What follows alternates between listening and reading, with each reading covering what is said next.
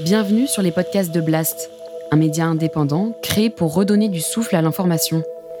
Blast vous propose un autre regard sur l'actualité à travers des reportages, des décryptages, des enquêtes et des entretiens que nous avons décidé de convertir ici en podcast. Notre ambition Devenir votre média de référence et ainsi peser dans la bataille de l'information qui s'annonce et qui sera décisive. Les podcasts de Blast. Les idées avec Salomé Saké.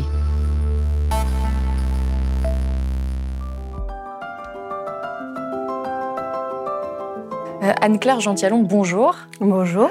Vous êtes journaliste et après de longues années dans la profession, vous avez aujourd'hui publié ce livre, Le piège du métier passion, aux éditions Alizio Regard.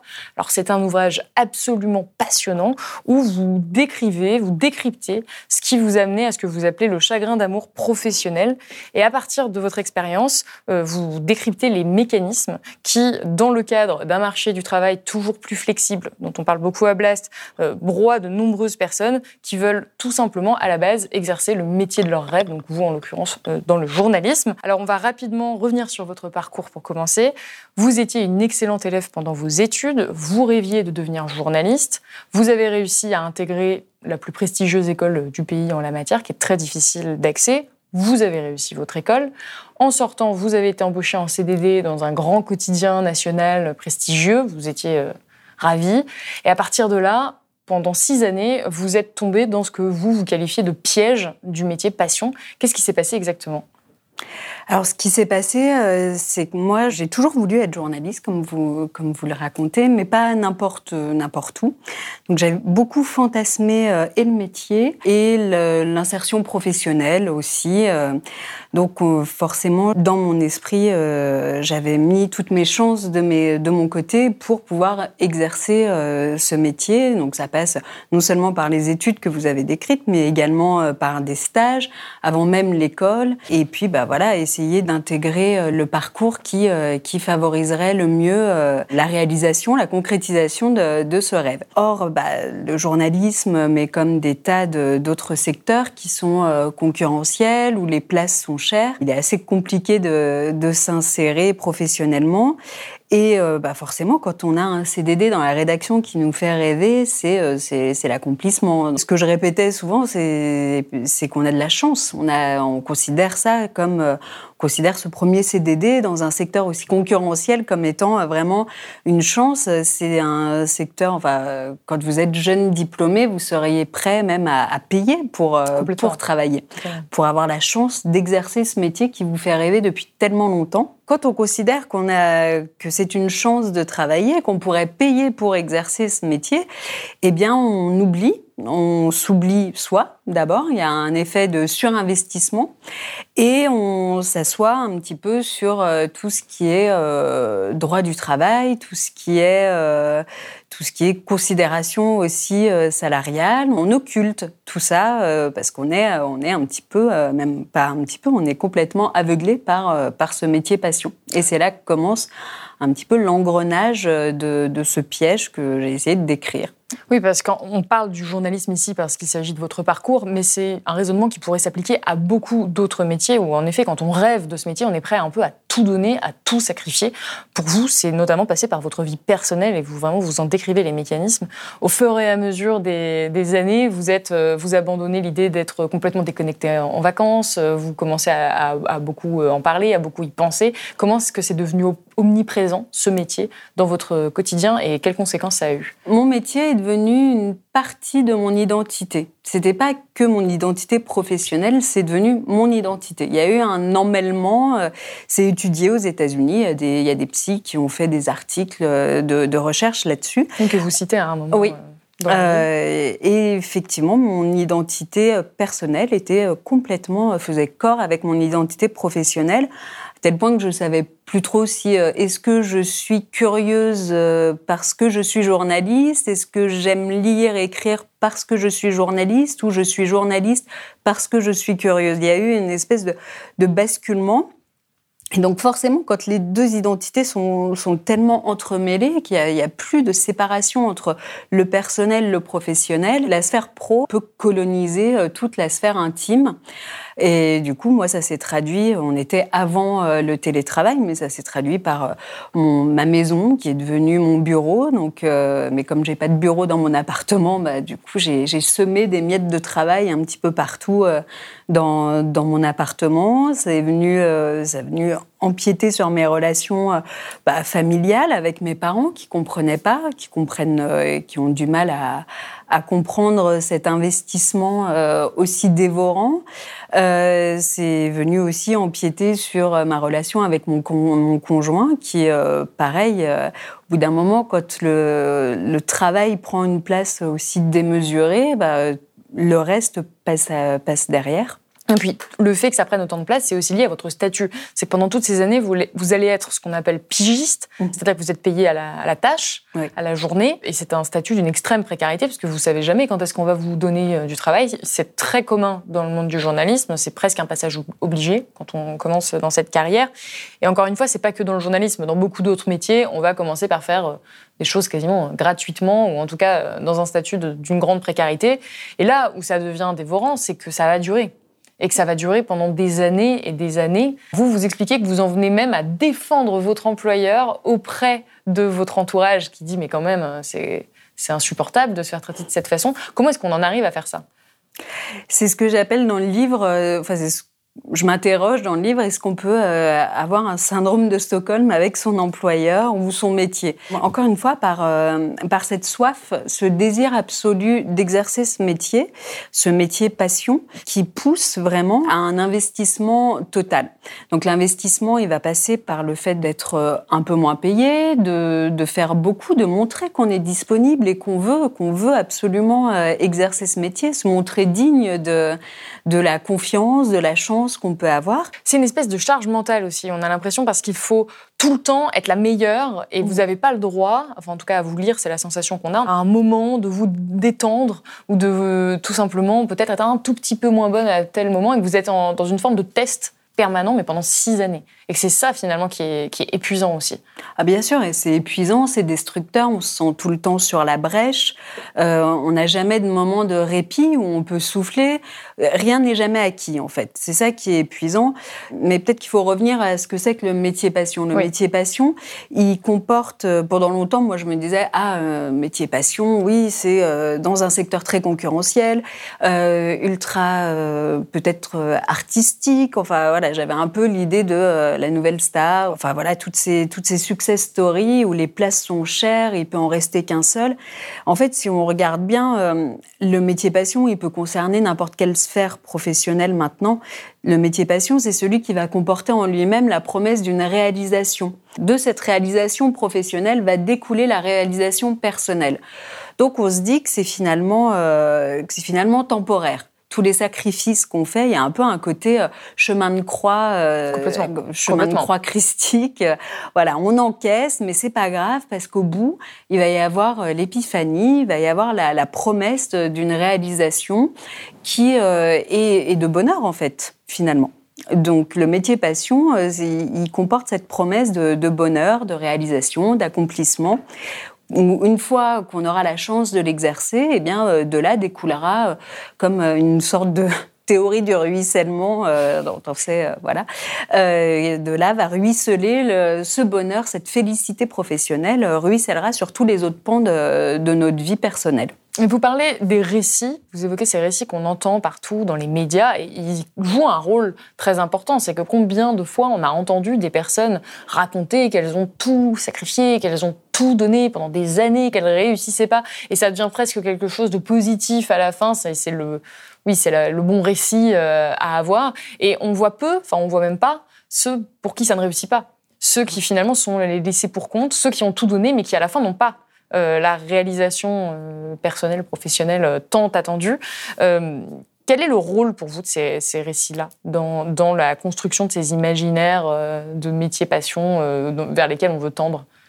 Ben, je pense qu'ils alimentent cette mythologie qu'on a tous déjà. Déjà, quand on veut exercer un métier passion, ça se base un peu sur notre mythologie personnelle où on se bâtit des récits, c'est des récits d'une vocation. voilà, une épopée professionnelle presque. Et, et, et, pareil, on revient sur cette image de chemin de croix. Finalement, plus il y a de difficultés, plus la récompense d'exercer ce métier, d'obtenir bah, soit un CDI, soit une forme de stabilité ou une forme de reconnaissance, un, un Graal au bout. On est toujours dans cette idée de quête. Plus on savourera cette victoire au final, plus on aura, on l'aura mérité.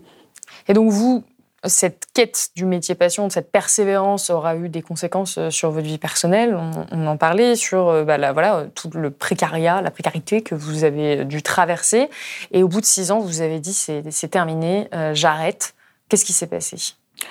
Il s'est passé que euh, euh, au sein de l'entreprise qui m'employait donc avec euh, sous de sous plusieurs statuts précaires, CDD, PIGE, il y a eu coup sur coup deux offres d'emploi qui correspondaient vraiment, la fiche de poste correspondait mot pour mot à ce que je faisais au sein de cette entreprise depuis, six ans. Et euh, comme j'étais externe à l'entreprise, considérée comme externe, euh, je n'ai même pas pu postuler à mon emploi. Voilà, donc forcément, euh, on m'a dit mais non, mais ça ne change rien, on continue de, continuons de travailler ensemble. Mais ces deux, ces deux déceptions, en fait, je les ai vécues comme, comme un, ça a suscité chez moi une blessure que j'ai eu beaucoup de mal à identifier au début. Je me suis demandé est-ce que je fais un burn-out, est-ce que je fais un bore-out, est-ce que je fais un brown-out? Enfin, toutes ces multitudes, euh, ces nouvelles pathologies et ces nouvelles manières, voilà, ces nouvelles pathologies professionnelles qu'on a vues euh, émerger. Et en fait, euh, bah, je ne trouvais pas vraiment, euh, mais c'est ce que j'ai identifié comme, euh, comme un chagrin d'amour en fait professionnel. Et vraiment, l'atteinte, elle était telle, elle était, il y avait une, un, un, côté, mais vraiment une atteinte personnelle, comme, comme après une histoire d'amour, quoi, où c'est, c'est vous vous remettez complètement en question. De, et ça vous atteint durablement, et c'est un chagrin qui est très dur très dur de passer outre et, euh, et, encore plus compliqué parce que c'est lié à du travail. Donc vous vous attendez pas à une mm. blessure aussi forte et aussi intime, personnelle par rapport au travail.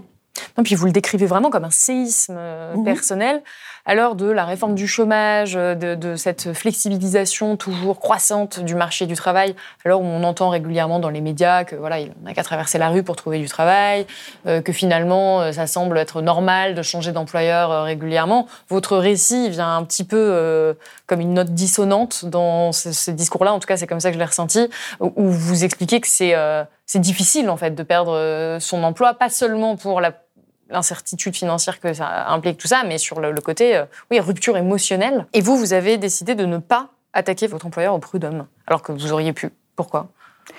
Parce que euh, l'avocat que j'avais consulté euh, m'a exposé que oui, on pouvait, j'aurais pu aller au prud'homme effectivement, mais que les prud'hommes restent, restent quand même une juridiction paritaire. Donc même si, euh, enfin, on ne peut pas prédire, euh, on peut pas prédire une victoire. Que quand bien même il y aurait eu une victoire en première instance, il y aurait sans doute eu une deuxième, euh, un appel, et que l'appel peut emmener aussi jusqu'à la Cour de cassation, et que on était embarqué pour trois ans, pour minimum trois ans. Euh, L'avocat avait bien avait senti ma détresse et m'avait euh, m'avait plutôt et avait vu juste. Il m'a plutôt conseillé de chercher euh, bah, le, plan de départ. À l'époque, il y avait un plan de départ volontaire et de s'il y avait un combat à mener, euh, c'était de, de, demander ce plan de départ, de demander à bénéficier de ce plan de départ. Où j'ai eu, grâce à, grâce à l'appui d'une syndicaliste, j'ai pu effectivement en bénéficier plutôt que de partir euh, pour trois ans et, et euh, pareil, bah, revenir sur euh, être, enfin ressasser cette rupture finalement pendant trois ans, ça aurait été un petit peu trop. J'ai plutôt préféré chercher l'effet sparadrap. Mais encore une fois, c'est quelque chose dont on parle peu. C'est qu'on a beaucoup de récits d'employés qui abuseraient au prud'homme de ce côté purement financier, alors que là, vous, c'est tellement douloureux que vous ne voulez pas prendre le risque de vous replonger là-dedans pendant des années et des années. Et alors, il y a un, autre aspect dont vous parlez, c'est la honte. que vous ressentez, alors que très clairement, dans tout ce que vous décrivez, on est sur de la violence euh, du monde professionnel. C'est injuste. Enfin, on lit votre récit, on se dit que c'est vraiment pas, entre guillemets, pas de votre faute. Et pourtant, vous expliquez que pendant ces années, et surtout pendant cet échec, euh, vous allez ressentir une forme de honte de ce qui vous arrive. Pourquoi? Parce que à l'heure actuelle, le marché du travail nous fait ressentir qu'on est euh, finalement aux manettes de notre vie professionnelle. Euh, donc, quand ça va pas, il faut se reconvertir. Quand on n'y arrive pas, c'est que nous, nous ne sommes pas assez bons quand on fait des mauvais choix d'orientation, notamment, et c'est ce qu'on peut observer à l'heure actuelle avec Parcoursup, eh ben c'est de votre faute. C'est euh, vous n'avez pas cliqué au bon endroit, euh, vous n'avez pas pris le bon statut, vous avez raté le bon embranchement finalement. Tout est ramené à l'individu. Donc forcément, quand on n'y arrive pas, bah, c'est de notre faute. On se demande où est-ce qu'on a foiré, qu'est-ce que j'ai mal fait, pas fait, à quel moment, euh, à quel moment j'ai été euh, peut-être trop paresseuse, à quel moment euh, j'aurais dû proposer. On se refait exactement comme après une rupture amoureuse, on se refait tout le film de la relation professionnelle pour savoir où est-ce que où est-ce que ça a foiré finalement alors que de faire reposer sur l'individu l'entière responsabilité de, sa trajectoire professionnelle, c'est omettre que le marché du travail, il est dépendant des aléas économiques, des aléas même géopolitiques, euh, qu'on n'est pas à l'abri d'une récession, enfin voilà, de tous ces, ces événements-là qui ne dépendent pas de nous et qui nous impactent par contre durablement. En tout cas, c'est une expérience très difficile que vous nous décrivez pendant six années. Et c'est vrai que j'avais un petit peu euh, l'idée qu'à la fin du livre, vous alliez dire, mais ça a été euh, une révélation de me dire euh, que finalement, les choses importantes de la vie, c'était pas ça, et finalement, heureusement que j'ai vécu ça, je devais le vivre. C'est pas ce que vous dites. C'est pas un, happy ending, entre guillemets. C'est si c'était à refaire, vous le referiez pas. Différemment. Différemment, parce que effectivement, il y a des il y a des états par lesquels je suis passée dont je me serais volontiers passée. Euh, mais oui, non, je voulais pas d'un happy end professionnel euh, comme on voit souvent. Euh, euh, et il fit un burn-out et, euh, et, il trouva sa, sa, reconversion. Non, parce que je pense qu'il faut parler aussi de ces blessures, ces blessures intimes que le marché du travail, que la vie professionnelle peut nous infliger. C'est euh, tout ce que ça imprime aussi en nous, tout ce que ça peut euh, entraîner comme, euh, bah, non seulement sur le manque de confiance, mais également, moi je sais que j'ai tatoué en moi maintenant la peur de retomber dans euh, l'instabilité euh, professionnelle et économique, euh, que la, j'ai la peur du temps mort aussi, puisque quand on est mm. pigiste ou quand on a quand on a dans quand on est dans des formes d'emploi atypiques, vous avez tout le temps la peur du temps mort parce qu'on devrait on est obsédé par sa propre productivité, donc ça va devant mm. la bouilloire. On, enfin, on, est vraiment dans une rationalisation extrême du temps, à, décompter, à Donc ça, ça reste, ça reste des habitudes. Et puis euh, peut-être aussi une forme de docilité par rapport, par rapport aux employeurs. Et alors aujourd'hui, comment vous avez fait pour ne plus retomber dans ce piège du métier passion? Alors, La... Ce qu'on m'a beaucoup posé comme question, c'est euh, donc maintenant euh, l'inverse du métier passion, c'est le métier raison. Et non, je pense pas qu'il y ait des métiers raison euh, où on peut être déconnecté de, de son affect. Je pense que il faut toujours, il vaudrait, il vaut toujours mieux exercer un métier qui nous plaît, qu'on aime, qui nous intéresse mm. plutôt que d'aller euh, d'aller au turbin quoi comme on entendait euh, avant euh, moi ce que j'ai fait c'est que je alors la précarité euh, la précarité professionnelle et euh, l'instabilité ont fait que j'avais pas assez euh, j'ai pas pu me reconvertir parce que j'avais pas je pouvais pas me payer de formation et puis une formation pour faire quoi? Parce que c'est ça aussi j'avais qu'un seul métier passion donc j'allais pas m'inventer une autre passion. Donc, euh, plus, je me suis plutôt réorientée dans, euh, dans ce vaste métier, dans, dans tous les métiers euh, du journalisme. Il y avait une sphère, notamment l'audiovisuel, celle de l'audiovisuel, que j'avais pas exploitée, que j'avais jamais défrichée. Et c'est là où j'ai pu retrouver déjà une équipe déjà du collectif en fait et, et, remettre un peu de sens autour de, ce métier où, où je l'avais perdu après ces six années six années d'emploi à la pige. Et quel conseil vous donneriez à celles et ceux qui nous regardent, qui peut-être exercent ou voudraient exercer un métier passion et, sont prêts à tout donner euh, à ce point? Quand est-ce qu'on sait qu'on a passé le seuil de ce qui est inacceptable? Alors ça, je ne sais pas. en vrai, vraiment, euh, je, je, pense que c'est c'est insidieux. Ça vient, euh, c'est lent, insidieux. Et euh, finalement, on s'en rend compte que le seuil a été dépassé, quand, il est dépassé. quand il est dépassé. Donc, je ne saurais pas dire ah attention. Alors, par contre, oui, je peux mettre des, je peux faire des mises en garde.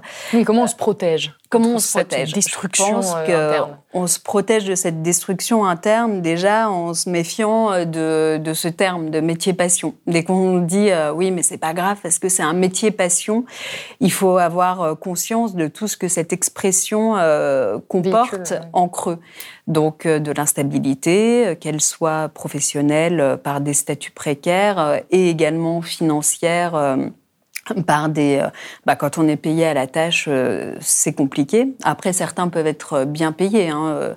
l'un moi c'est ça qui a été plutôt destructeur c'est l'accumulation des instabilités donc voilà qu'est-ce que comporte le métier passion en creux? Instabilité, insécurité, du mal à se projeter aussi. Euh, et puis, et puis euh, la passion, si on réfléchit bien, c'est jamais associé. Alors certes, ça peut être un moteur, mais euh, dans l'imaginaire collectif, on pense à Roméo et Juliette, à Tristan et Iseult. C'est voilà, c'est pas des histoires qui se finissent forcément très bien. Donc c'est convoquer un, un, sentiment extrêmement destructeur dans une sphère où, euh, au contraire, il ne devrait y avoir que de la rationalité et, euh, et des, des, situations contractuelles. Donc non, ça entraîne un déséquilibre. Alors comment on fait quand on est dans ce métier, on veut faire ce métier? Euh, on, se préserve des plages horaires, par exemple, des moments où on essaie de, se préserver soi. Euh, je pense qu'il faut déjà faire attention à ce qu'on évoquait précédemment, à cette identité à savoir qui on est. Alors c'est dur hein, quand on rentre dans le marché du travail, qu'on a 25 ans, mais euh, mais un métier euh, ne fait pas une personnalité. Un métier n'est pas une identité euh, personnelle. On peut être on peut être autre autre chose, une autre personne en dehors de son métier. Moi, je pense que ça a été mon tort hein, aussi euh, de, de, jeunes diplômés passionnés, euh, d'avoir voulu embrasser complètement, euh, complètement ce métier et d'avoir laissé en friche complètement d'autres d'autres aspects. mon hobby, c'était le journalisme. Enfin, tout fléchait vers le journalisme. Et donc ça, déjà, déjà faire attention à pas mélanger euh, toutes les identités, se préserver euh, des, des plages horaires. C'est un petit peu les mêmes, euh, les mêmes conseils qu'on peut donner par rapport aux dérives du télétravail. Savoir, savoir vraiment dissocier le pro du perso, euh, essayer de ne, de, de savoir, oui, oui, oui, de, de, mettre, de se mettre soi-même des garde-fous pour éviter de tomber dans ce piège-là. Bien, on va terminer sur ces bonnes paroles. Merci beaucoup d'avoir été avec nous, euh, Anne-Claire Gentialon. Je rappelle que votre livre Le piège du métier passion est disponible aux éditions Alizio Regard. C'est la fin de cette émission. Merci beaucoup. Merci. Si vous avez aimé ce podcast, s'il vous a été utile, n'oubliez pas de nous mettre des étoiles ou de le partager autour de vous sur vos réseaux sociaux. Blast est un média indépendant, et si tous nos contenus sont en accès libre, c'est grâce au soutien financier de nos blasters et abonnés. Pour nous soutenir, faites un nom unique ou mensuel et rendez-vous sur blast-info.fr. Blast, c'est aussi une web télé disponible sur YouTube et Peertube et présente sur tous les réseaux sociaux. Alors suivez-nous et pour ne rien rater de nos contenus, abonnez-vous sur notre chaîne YouTube.